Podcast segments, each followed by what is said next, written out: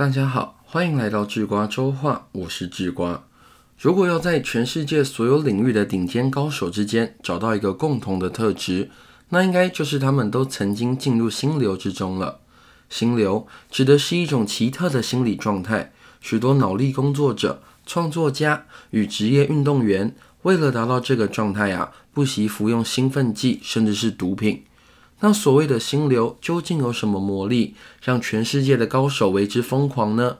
匈牙利心理学家米哈里奇克森为心流下了这么一个定义：没有人会否认，主宰我们命运的几乎都是外来的力量。然而，我们一定也有过这样的经验：虽然置身于各种不知名的力量，但是我们仍然感受到事情都在掌控之中，自己就是生命的主宰。心流的英文是 flow，有时也被称作 zone。有看过动画《黑子的篮球》的朋友，应该对这个词不陌生，类似于在《网球王子》中提到的无我的境界。一旦进入心流，总感觉事情将无往不利。这种感受啊，每个人都一定有过。也许是全心全意念书准备考试的时候，也许是专注在体育竞赛的时候。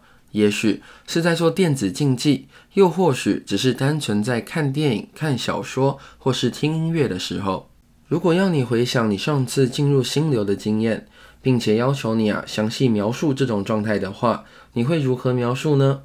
也许你经历的次数很少，或是从来没有意识过自己进入那个时期的感受，所以无法具体明确的说出进入心流的状态到底是什么样子。不过不用担心。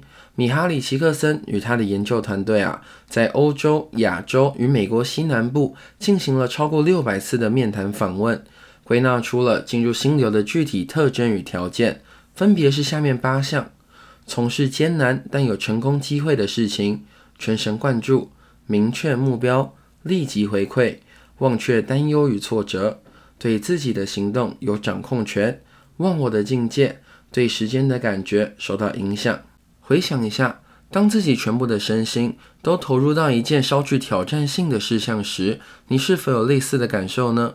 通常进入心流体验时，都会体会到这八项中的至少其中一项。但在研究的访谈中啊，更多时候是这八项都同时提到了。现在你应该稍微了解心流究竟指的是什么了。心流啊，其实就是一个人全神贯注于某件事而浑然忘我的境界。那要如何达到心流呢？难道只需要一股脑的专心就足够了吗？别担心，吃瓜在一个心理学科普平台 Know Yourself 上面找到一篇有趣的文章。这篇文章啊，整理出了进入心流的两大条件。进入心流的第一个条件是，那些拥有自主能动人格的人会更容易进入心流。具有自主能动人格的人。实际上，就是那些拥有更少自我意识、拥有更多成就取向以及责任心更强的人。让智瓜带你把自我意识、成就取向与责任心一项一项分析看看吧。先来看看自我意识。自我意识啊，指的是一个人对于自身外在以及行为表现的在意程度。一个人如果自我意识过高，那很有可能因为过度在意自己在他人眼中的表现，而无法集中精力在所做的事情上。所以高自我意识是不可取的。但要注意的是，缺乏自我意识啊，不代表让自我跟着消失，不代表要做一个毫无主见、毫无个性的人。正确的说啊，应该是在行为时，让意识中不再感觉自我，进入强烈专注到浑然忘我的状态。再来是成就取向。有研究发现，有成就取向的人通常更愿意接受新的挑战，也更愿意努力学习新技能。这种人容易被成长以及必须达成某个特定目标的感觉驱动，也就是拥有强烈的成就动机。成就动机啊，是人格中非常稳定的特质。个体记忆中存在着与成就相联系的愉快经验。当情境能引起这些愉快经验的时候，就能激发人的成就动机欲望。所以，成就动机强的人对工作或学习非常积极，善于控制自己，尽量不受外界环境影响或外界干扰的因素影响。最后一项是责任心。通常，责任心强的人有更多机会进入心流的原因，是因为他们喜欢解决问题，愿意花时间接受挑战。接着是第二个条件，要进入心流的话，就必须做一件具有挑战性的事，而且你对这件事情啊要有一定的技巧水平，挑战性较高，就容易让人们在做这件事的过程中进入心流。如果你一直做简单的、毫无挑战性的事情的话，那么心流就不会来得那么顺利。面对挑战啊，人们还必须掌够足够的技巧。其实人们做大多数事情都是刚开始做的时候觉得没意思，投入一定时间学习之后才会觉得蛮好玩的。这也正是因为掌握了技巧，人们才比较容易进入心流的原因。想象一下，你要学习一个全新的、具有难度的技能吧。让智瓜用打网球举例。一开始在学习网球的时候，无论是球拍的重量重到你无法顺利挥拍，或是发球时啊总是无法过网等等，都让你充满挑战的欲望。因此，你会一次又一次的练习挥空拍这种无趣的基本动作，直到对这些基础驾轻就熟为止。这是因为啊你在网球技能上的技巧水平还不高，所以面对这些基础训练时，就会觉得兴味盎然。但如果你已经练习网球两三年了，再让你回头每天做这些基础训练，你就会觉得索然无趣，因为你的技巧水平啊，早就超越了这些练习的难度。让智瓜换个方式举例，也许会更清楚。如果你是一个练习网球两三年的人，那跟初学者互相对打，你会觉得索然无趣，因为难度太低了。但如果要你跟费德勒对打，你也会觉得不那么好玩，因为难度又拉得太高了。最适合你，你会最喜欢对打的对手啊，应该是那位跟着你一起学习网球程度跟你在伯仲之间的球友。所以，进入心流的第二个条件呢，就是做一件具有挑战性的事，而且你对这件事有一定的技巧水平。也可以说啊，就是去做一件难度介于毫不费力跟不可能达成之间的事情。上面智瓜跟你讨论了什么是心流，以及如何进入心流。把心流讲得非常的高大上啊，但是为什么人们会想去追求心流呢？高手就算了，像智瓜这样的市井小民，也有必要去追求心流吗？说到底，许多励志网站与书籍不断强调心流体验以及进入心流的方式，但是从来没有人认真的告诉过我们，到底为什么人们需要进入心流？而要回答这些问题啊。就得先了解米哈里·奇克森写下的《心流》这本书，真正想探讨的终极问题：人在什么时候感觉最快乐？人在什么时候觉得最快乐啊？把这个问题拿去问一百个人，应该就会得到一百个不同的答案。但如果智瓜要找到一个能够被普遍接受的回答的话，那么人在感到幸福的时候最快乐，应该是个大众都可以接受的答案吧？于是，如果我们要回答人在什么时候感觉最快乐这个问题，我们就得先了解究竟什么是幸福。这个问题啊，其实也很有趣。英国哲学家缪说过：“问问自己幸福吗？一旦你花心思啊去想这件事，幸福就成了过往云烟了。为什么？因为幸福啊，其实是一个差值，或称作比较值。在西元一九八七年。”有一项调查被发布在芝加哥论坛上，调查的内容是：年收入超过十万美元的人认为，要过着舒适的生活的话，每年约要花费八万八千美元；收入低于十万美元的人则认为，其实只需要三万美元就够了。但是那些较富裕的人们呢？他们觉得大概要花到二十五万美元左右。最后，作为参照啊，一般的美国人的梦想。只需要花五万美元就可以完成。这项调查给了我们一个很明显的结论：生活是否幸福，取决于期望拥有与实际拥有之间的差距。当人们思考自己是否幸福时，他们总是在进行主观比较。那既然呢，思考幸福是在进行比较，而且世界上一定有比自己更高级的存在的话，那么只要一思考幸福，幸福。就势必成为过往云烟了。不过好险呐，事情没有悲观到这么无计可施。如果说思考幸福是在进行比较，而比较是在意识中进行的主观行为的话，那么人们只要能控制住意识，似乎就能产生幸福感了。于是啊，一个亿万富翁可以感受到幸福，一个中产阶级也可以感受到幸福，一个流浪汉或者是乞丐对幸福也不一定陌生。根据控制意识这个想法，甚至连被视为弱势的残疾人士感受到幸福的机会与时间，都可能比一般民众还多。我们常常听到那种故事：失去双眼或一只腿的残疾人士，在接受采访的时候啊，说自己。感受到比自己四肢健全时还要更多的幸福感，所以啊，物质条件不是生活的全部，主观体验才是。因为物质条件呢，必须透过体验才能对人造成影响。这个结论说起来很简单呐，好像只要控制住自己的主观体验，幸福就随手可得。但是啊，如果有这么容易的话，现代人怎么还会饱受心灵之苦呢？怎么还会产生一堆现代病呢？这是因为在现实的生活中，人们的心理状态往往比想象中来的混乱。要知道啊，在心灵中建立秩序可不是一件容易的事。如果没有经过操练，也没有外在事物迫使人们专注的话，让人们的心思专注个几分钟都有困难。有外在刺激的话，例如开车或看电影，要集中注意力很容易。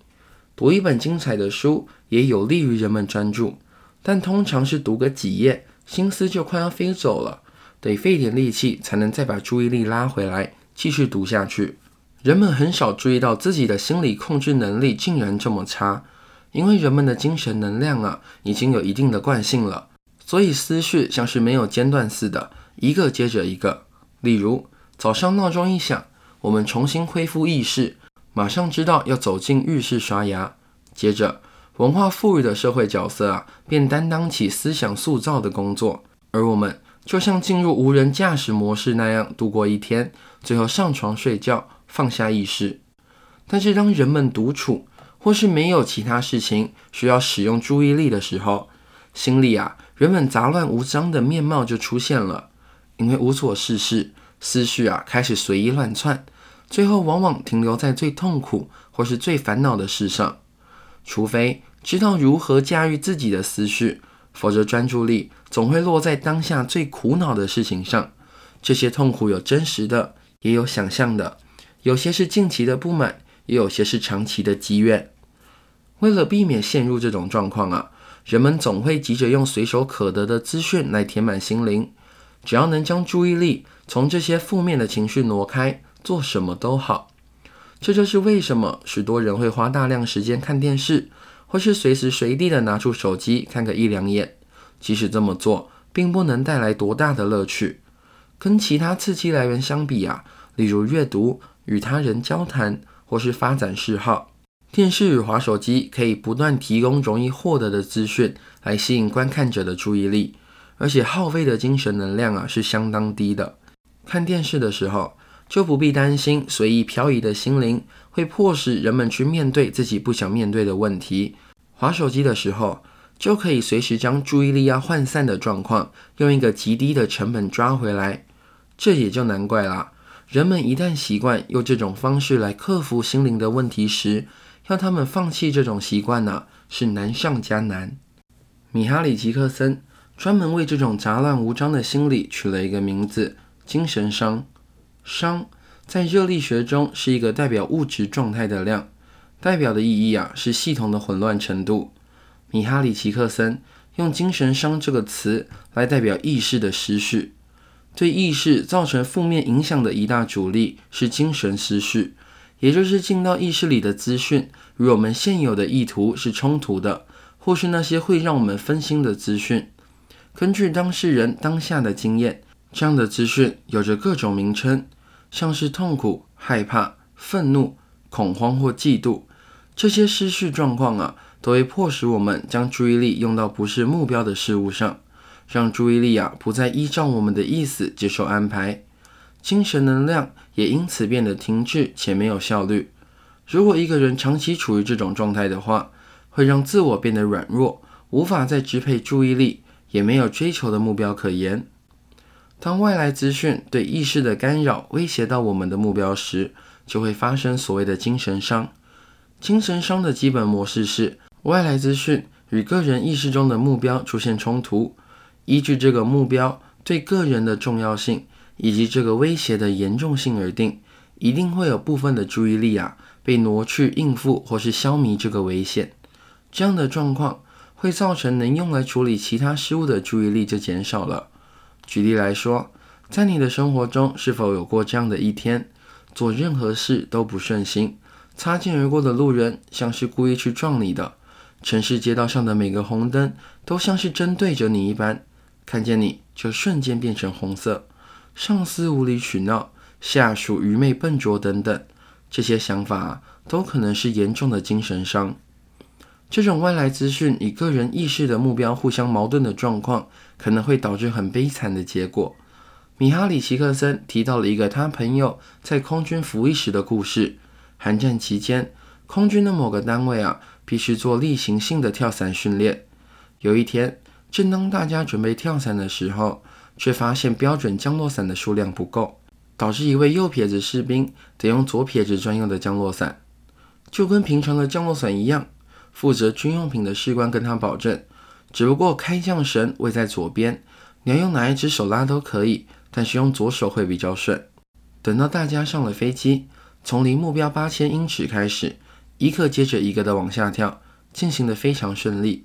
但是有一名士兵的降落伞始终没有打开，就这样活活地坠落在沙漠上死去。当调查小组啊去调查为什么降落伞没有打开时，发现这位士兵。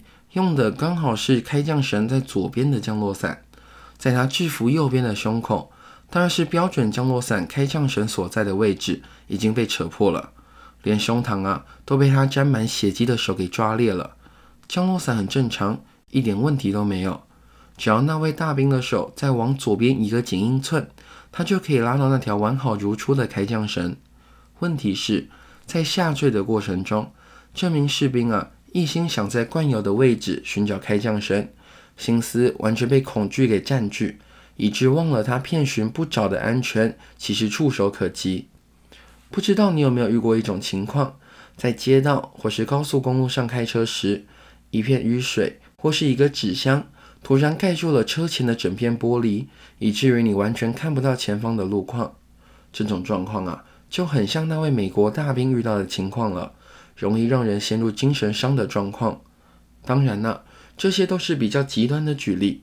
精神伤不一定需要在这么极端的状况才会出现，也许只是今天午餐便当给的配菜不是你喜欢吃的，或是自己在意的异性说的简单的一句话，就足以让你的心思混乱一整天了。那现在我们就可以回答刚才智瓜提出了问题：为什么人们需要去追求心流呢？因为进入心流。其实就是对抗精神伤的一种方式。智瓜看过许多提及心流的书籍、心得或是懒人包。基本上啊，所有个人成长或是成功学的书籍，多多少少都会提到心流的内容。但是他们大多只注重在如何进入心流，就是找一个难度与技能相匹配的挑战。但是米哈里奇克森在探讨心流的时候，其实讲述了许多有趣的议题，例如。幸福的由来与演变，心流的好与坏，物理层面与心理层面的心流，还有一大堆的社会学知识。所以啊，有关如何进入心流，根本就不会是讨论心流时最大的重点。米哈里奇克森的《心流》这本书的最后一个章节叫做“创造意义”，内容是在介绍如何创造有意义的人生，而有意义指的是创造长达一辈子的心流。以一个人生终极目的为目标，米哈里奇克森在最后写了一句话：“人生的意义就是在寻找意义。”直瓜认为啊，这正是米哈里奇克森想透过《心流》这本书给读者的最大启发。人要如何快乐？得到幸福就会快乐。那人要如何获得幸福？要得到幸福，就必须抵抗精神伤。但要如何抵抗精神伤？终极的答案。就是进入长达一辈子的心流，可是要如何进入长达一辈子的心流呢？那就必须以一个人生终极目的为目标。以一个人生终极目的为目标有任何意义吗？米哈里奇克森的回答是：人生的意义就是在寻找意义。而且啊，说生命没有意义是一回事，任由它去又是另外一回事。就像是没有翅膀，也不会阻止人类飞翔。今天的节目内容，智瓜带你从认识心流以及如何进入心流作为起点，再向你介绍为什么人需要进入心流。那是因为进入心流可以帮助人们抵抗精神伤，进而获得幸福。在人生主题中发生的每件事都是有意义的，不见得是正面的，但是都具有意义。你所做的每件事啊，不是让你更接近目标，就是更远离目标。培养自己进入心流的能力，在每一个瞬间增加自己对精神伤的抵抗力，去设立目标，全心投入，注意当下发生的事，学习乐在当下吧。智瓜祝大家每次都能顺利的进入心流体验。好了，这就是这周的智瓜周话，我是智瓜，我们下周见。